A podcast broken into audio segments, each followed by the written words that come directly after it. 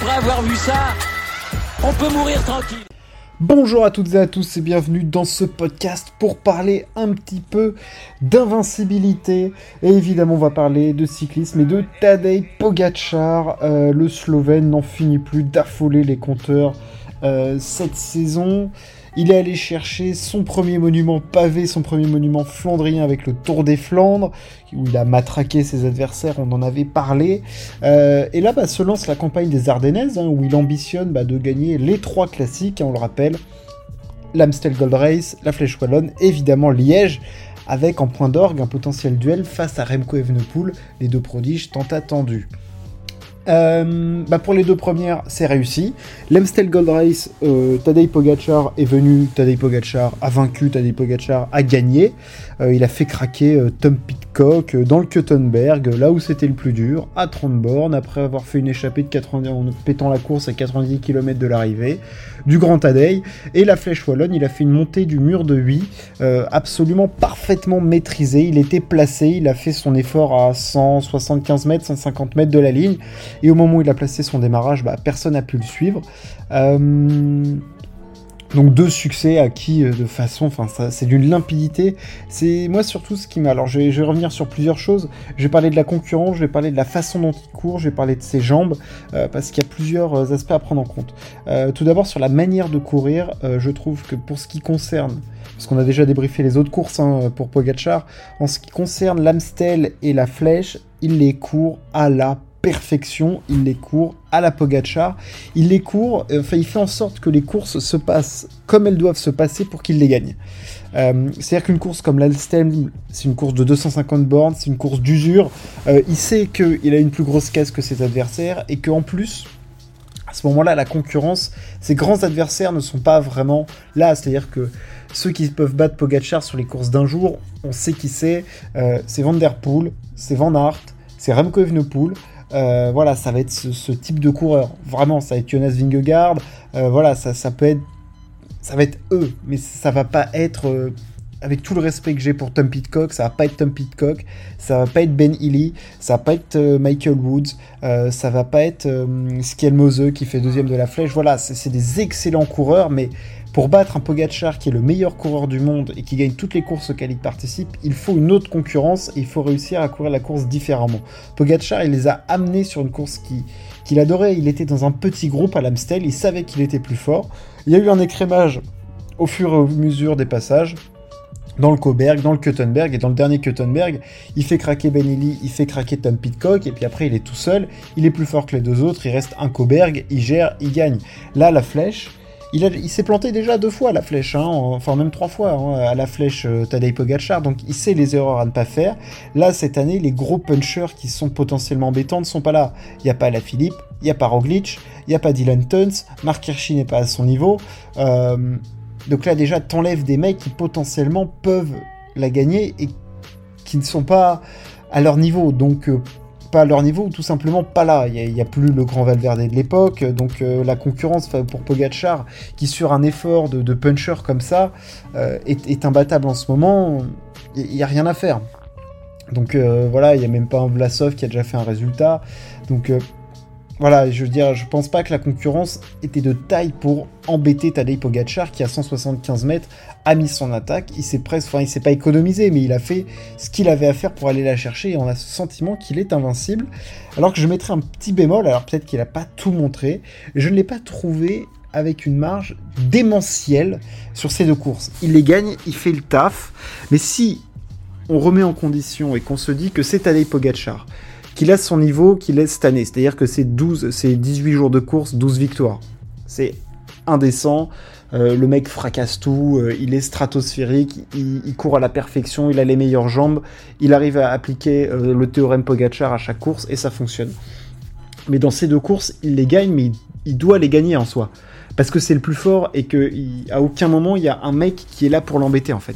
Et voilà, tu, le sais. Là, moi, ce que j'attends avec impatience et grande impatience, c'est Liège, parce qu'il y aura Remco Evenepoel, et que le Belge a très peu couru cette saison, euh, là où Pogachar a énormément euh, couru, a fait beaucoup de courses. Hein, Evenepoel, en même temps, il n'allait pas s'enchaîner des gros programmes pour préparer. Enfin, il n'allait pas faire une classique, euh, des classiques flandriennes plus toutes les Ardennaises pour préparer le Giro, clairement pas, qui est son objectif de la saison. Mais clairement, à Liège, on va avoir un duel Pogachar-Evenepoel et ça s'annonce. J'espère que ça va être dantesque parce que là, on va pouvoir on sait déjà quel est le niveau de Pogachar face à Van Aert et Van Der Poel. C'est très fort, mais c'est proche. J'ai envie de le voir face à Evenepoel qui euh, voilà, a montré qu'il était capable aussi de partir de très loin, de résister, de faire des grandes ascensions. Il a passé un cap l'année dernière. Donc on a envie de voir cet affrontement-là parce que là, pour l'instant, Pogachar, on a l'impression qu'il est invincible. Il est invincible, mais c'est la réalité. Il peut réaliser un triplé que Philippe Gilbert a fait, et il peut réaliser ce que personne n'avait jamais fait, c'est-à-dire gagner les trois Ardennaises et le Tour des Flandres. Enfin, je veux dire, le mec est là, il est dans des sphères. Euh, c'est même plus l'histoire du cyclisme, c'est l'histoire du sport avec un grand S. Il, marque, euh, il marque son temps. La Tadej Pogacar en ce moment, c'est juste fou ce qu'il fait. Euh, il a un niveau de dingue sur les classiques. Il les court à la perfection. Son équipe répond présente. Euh, voilà, c'était aussi pour lui, je pense, une des clés, hein, voilà, d'être accompagné, euh, surtout sur une classique comme la Flèche, où être bien positionné lors du dernier mur est clairement le, le plus important. Hein. On, le voit à chaque fois, on voyait que Ben était mal, était mal placé, Pitcock aussi, alors après il y a les jambes qui parlent aussi, donc voilà, c'est clair que de ce côté-là, il faut être bien placé, mais Pogachar est sans faille. Il n'a aucune faille en ce moment, il est parfait. Euh, voilà, sur les efforts euh, courts, comme ça, de moyenne montagne ou de punch, il est imbattable. Si tu arrives en sprint en, petit comité, il est imbattable. Euh, du moins pas avec des vrais sprinters. Voilà, c'est le coureur le plus complet du monde, c'est le meilleur coureur du monde, et ça va être à Remco de montrer qu'il y a moyen d'aller titiller sur les courses, sur les courses d'un jour, parce que là, Tadej, cette année, il vient de mettre des lignes sur son palmarès entre euh, la Flèche, l'Amstel, le Tour des Flandres, un petit Paris-Nice. C'est mais c'est n'importe quoi. C'est n'importe quoi ce que fait Pogachar. Et je. J'ai pas les mots en fait. C'est juste fou ce qu'on voit. C'est-à-dire que le mec a la régularité d'un numéro 1 mondial au tennis sur des courses de cyclisme, quoi. C'est dingue. C'est dingue quand on sait la difficulté que c'est de, gérer un pic de forme en cyclisme, de le garder sur la... Là, il va avoir un pic de forme de, euh, février à, juillet. Ça va être ça, euh, c'est ça, Tadej Pogacar, puis un peu plus potentiellement s'il va aller chercher les championnats du monde.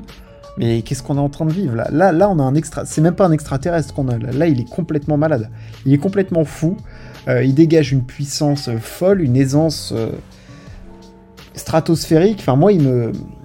Je suis sur le cul de, de Tadej Pogacar. C'est juste beau à voir. C'est impressionnant. C'est implacable. Il y a ce côté implacable. Voilà, euh, Michael Phelps dans une course de papillon dans les années 2000. voilà, Usain Bolt sur un sprint. Tadej Pogacar en cyclisme sur une classique en ce moment, il arrive, il gagne. Voilà, ou sur une course tout simplement, il arrive, il gagne. Et, en tout cas, les adversaires qu'il avait à l'Amstel et à la Flèche n'étaient pas de taille à potentiellement pouvoir l'embêter. Parce qu'on l'a vu. Après, ce qui est dur, c'est que c'est tout le temps lui qui est à l'attaque aussi. il ne subit jamais parce qu'il a les meilleures jambes. Et je veux voir dimanche vraiment.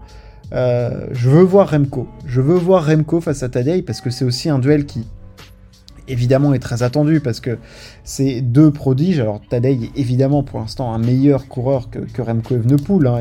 c'est pas, pas, la question. C'est clair que Remco en plus a perdu un petit peu cette année avec cette, euh, blessure, euh, cette chute lors du Tour de Lombardie, mais il faut pas oublier que Remco est aussi un phénomène hors norme, que l'année dernière il gagne Liège, il gagne un grand tour, il gagne la Classica San Sébastien, il est champion du monde.